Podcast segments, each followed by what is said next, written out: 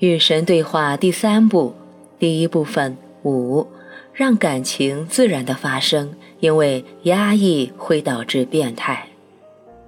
尼尔，请告诉我关于这五种自然情感：悲伤、愤怒、羡慕、怕、爱的一切。我想再听听，因为伊丽莎白教过我的，我差不多忘光了。神，悲伤是自然的情感。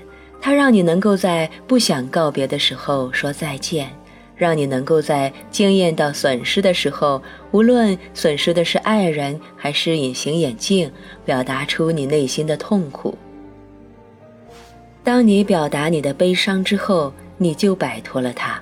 儿童若被允许在他们感到伤心时悲伤，那么等到长大成人，他们就会对悲伤有非常健康的态度，因此往往能够非常快地从悲伤中走出来。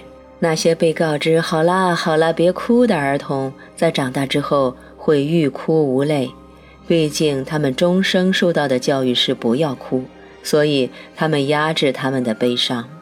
遭到持续压制的悲伤变成慢性的抑郁，那是极不自然的情感。人们曾因慢性的抑郁而大开杀戒，战争因它而爆发，国家因它而衰亡。愤怒是自然的情感，它是你拥有的工具。当你能够说不了，谢谢你，它跟暴虐没有必然的关系，也不一定会对他人造成伤害。儿童若被允许表达他们的愤怒，他们将会在成年时对他拥有非常健康的态度，因此往往能够非常快地从愤怒中走出来。有些儿童被告知他们的愤怒是不好的，表达愤怒是错误的，实际上他们甚至不应该经验到愤怒。这些儿童在成年之后将无法妥善地处理他们的愤怒。遭到持续压制的愤怒变成暴怒，那是极不自然的情感。人们曾因暴怒而大开杀戒，战争曾因它而爆发，国家曾因它而衰亡。羡慕是自然的情感，这种情感让五岁的小孩希望他能够像他姐姐那样摸到门把手或者骑自行车。羡慕是那种让你想再来一次，更加努力，继续奋斗直到成功的自然情感。处于羡慕状态是非常健康、非常自然的。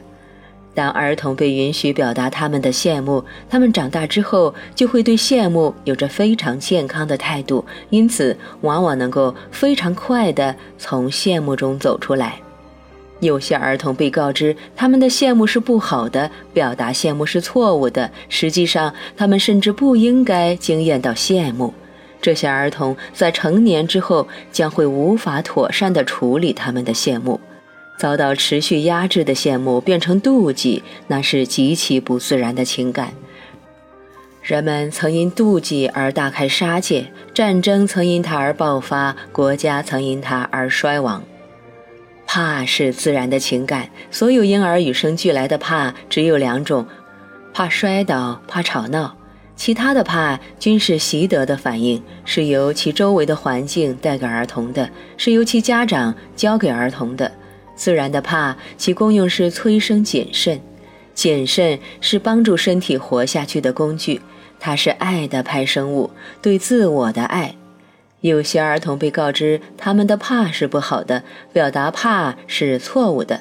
实际上，他们甚至不应该经验到怕。